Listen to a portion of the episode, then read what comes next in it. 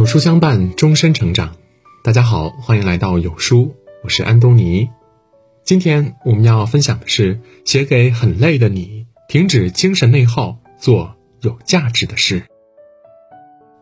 内耗是一个人和自己的斗争，不用等别人动手，自己就把自己耗尽了。生活中很多人不知道自己正处在精神内耗的状态中，但内耗的疲惫大家都体会过吧？以下是有书君总结的生活中最常见的精神内耗，快来看看你中了几条，然后对标内耗，症结下药，相信你会摆脱不存在的束缚，感受到前所未有的轻松。一固执的认为生活中会有坏事儿发生，一度焦虑。英国首相丘吉尔说过：“当我回顾所有烦恼时，想起一位老人的故事。他临终前说。”一生烦恼太多，但大部分担忧的事情却从没有发生过。一生中，我们常对未知的事情感到烦恼，总觉得会有坏事儿发生。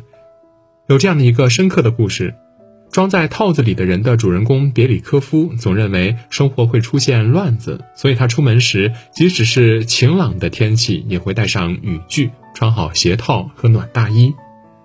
他常活在自己臆想的担忧中，最后也在忧虑中逝去。适量的焦虑可以作为前进的动力，但频繁的焦虑只能让自己陷入痛苦的深渊。二，反复琢磨别人对自己的看法，害怕产生隔阂。刚才是我说错话了吗？为什么他是那个表情啊？他是不是生我气了？他是不是挺烦我的？在与他人交往过程中。一个常常有这样想法的人，定会在某个深夜感到委屈，因为他总是压抑自己的真实感受去成全别人，消耗自己的感情，猜测对方的想法，用别人的表现来认可自己的价值，这是一种极大的精神内耗，也是对自己人生的辜负。三做了决定后，内心仍纠结这是不是最好的选择。字节跳动创始人张一鸣曾发表演讲说：“所有消极都是心理时间的累计和对当下的否定造成的，不安、焦虑、忧虑，一切的恐惧都因过度关注未来而引起。已经签了一份工作，推掉其他的公司，心里仍隐约的担心：我选的对不对？”在商场买了一件房屋装饰品，在回家的路上又觉得买贵了，没有了刚入手的欣喜，总是过于担心今天的选择会不会在以后产生过多的损失，在过度的焦虑和失意中消耗很多能量。四不敢对别人说不，一想起来就觉得惶恐。作家毕淑敏曾说：“拒绝是一种权利，就像生存是一种权利。”行使拒绝权利应该是轻松的，但有一些人觉得很难。面对他人请求，即使觉得为难，也勉强答应，因为一想到自己出口拒绝可能引来对方的厌烦，就心生胆怯。这种想法越是牢固，因为不敢拒绝带给自己的伤害就越大，对生活的磨损就越严重。五，执拗的想要实现某一目标，过分的偏执。前段时间火起来的电视剧《小舍得》，让我们认识了田雨岚这位偏执的妈妈。为了无死角监督儿子学习，给孩子安装了全透明的书房。一旦儿子没有好好学习，就大发脾气，而且不容丈夫智慧。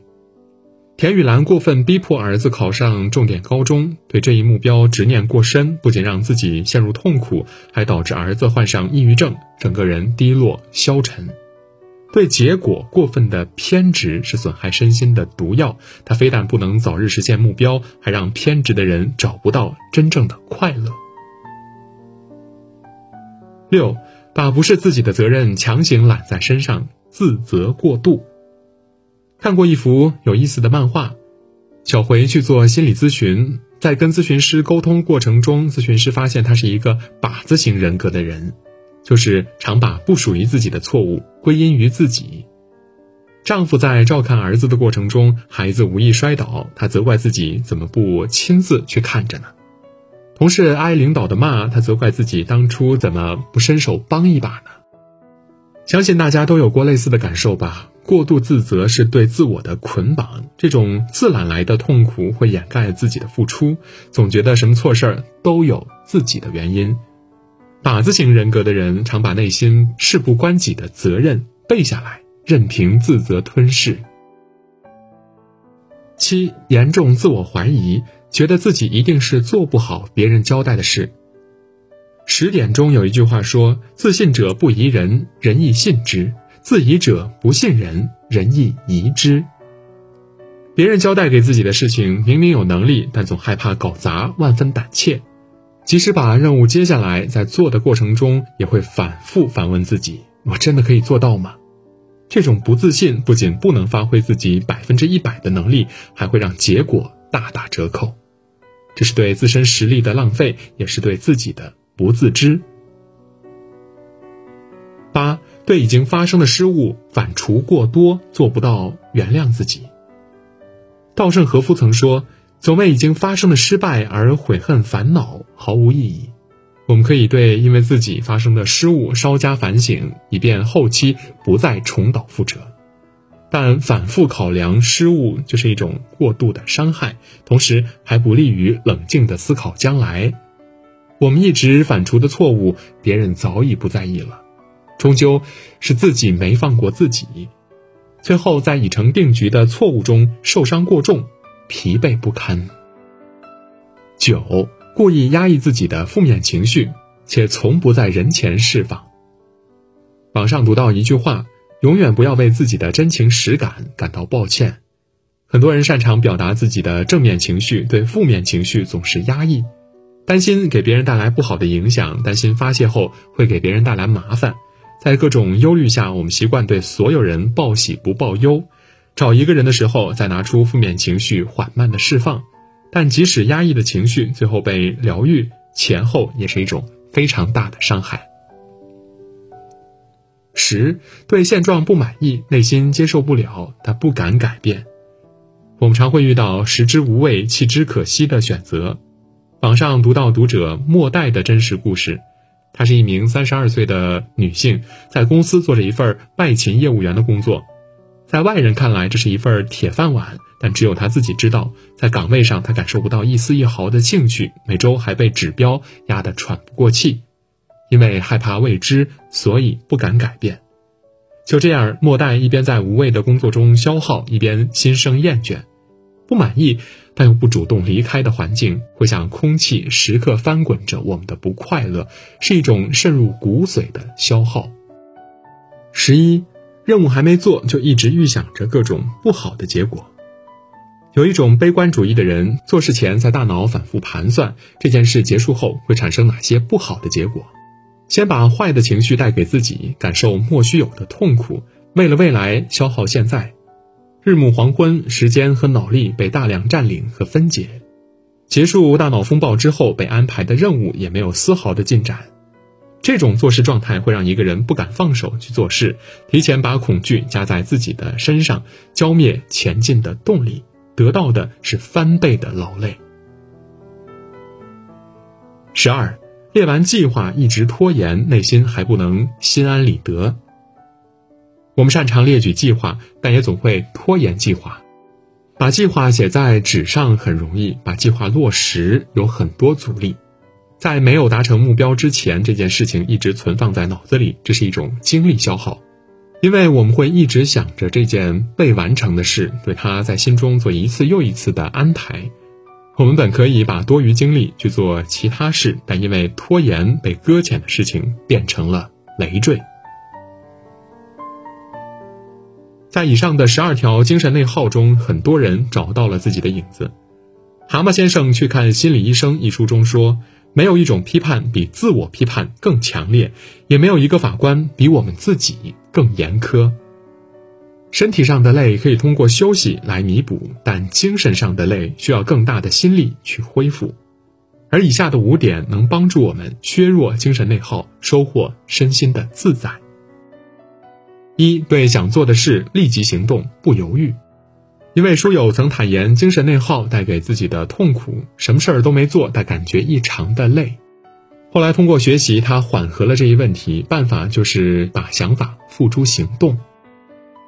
他有一次心血来潮想去武功山，在出发前仍在犹豫，只不过最后他还是决定出发。在路上颠簸许久，花了一下午时间，终于在天黑之前赶到了武功山的脚下。虽然路程很累，但出行带给他的喜悦非常真实。想到就去做，非常有效的解决了精神内耗。行动可以让自己有意识停止胡思乱想，做到最大程度卸掉负担，轻装前行。二和可信赖的人建立关系，适量的打开自己。人所有的动力都发生在关系之中，我们要尝试向外界敞开自己。网上有一个真实的故事，网友是一个内耗很严重的人，没有什么朋友，总是一个人待着。后来，他勇敢地打破自己，敞开心扉，结交可信赖的朋友，两个人很合得来，相互包容，还做了很多精彩的事儿。网友开始变得开朗，整个人呈现出了蓬勃向上。可信赖的朋友呢，能增加我们生活中的安全感，帮助我们把内在的情绪释放和外化。在和他们相处的过程中，压力减少了，心情也变得开阔，精神内耗也会减轻很多。三、正视并接受真实的自己。我们总会把自己的缺点和别人的优点进行对比，然后内心出现了落差。殊不知，当你真的认识自己并正视自己时，你会发现每个人都有不足的地方，自己也有可贵之处。对身上的优点继续保持，对于缺点宽容一些，也没有什么大碍。放松心情，自由自在，不因为自己的好与坏过多谴责。疲于内耗。四，学会中和自己。中和自己就是灵活调节自我，自动抵消掉性格里太过尖锐的部分。比如说，有的人事事谨慎，万事都不想留下瑕疵；然而，过度追求完美，就是让自己陷入内耗。这时，不妨允许自己鲁莽一些，产生想法就逼迫自己行动，反而会感到前所未有的舒畅。而有的人呢，过于大大咧咧了，爱冲动，这时不妨告诫自己三思而后行。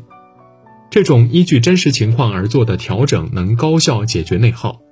只不过，对别人适用的办法不一定适合你，要找匹配自己的调节方法。五，保持一个健康的身体。在书上读到这样的一句话：精神力要受体力的保护。当我们有一个健康有力的身体，我们才有能力去安抚自己的精神。若身体就是一团糟，那只会给自己的精力增加负担。有一个良好的身体，办事才会越来越好。一个人最大的内耗就是不放过自己。生活本不易，要懂得爱惜自己，不单单在物质上面，更重要的是精神层面。当我们逐渐强大，卸下内耗，能够像孩子一样，只保留简单的心绪，单纯的做好自己的事情，就会收获莫大的幸福。最后点亮再看吧，愿每位书友看清内耗，拥抱自己，收获清风与明月，感到快乐与自洽。如何才能拥有和谐的幸福的婚姻关系呢？二零二二年五月十七日周二晚上十八点整，在有书视频号直播间，有书金牌主播梦莹跟你分享如何拥有爱与幸福的能力。点击上方预约按钮即可预约直播，还有众多福袋抽奖送不停，就在有书直播间，长按识别下方二维码，立即加入直播互动群吧。好了，今天的文章就分享到这里。如果您喜欢今天的文章，或者有自己的看法和见解，欢迎在文末留言区。和有书君留言互动，想要每天及时收听有书的暖心好文章，欢迎您在文末点亮再看。觉得有书的文章还不错，也欢迎分享到朋友圈，或者将有书公众号推荐给朋友们，这就是对有书君最大的支持。明天同一时间，我们不见不散。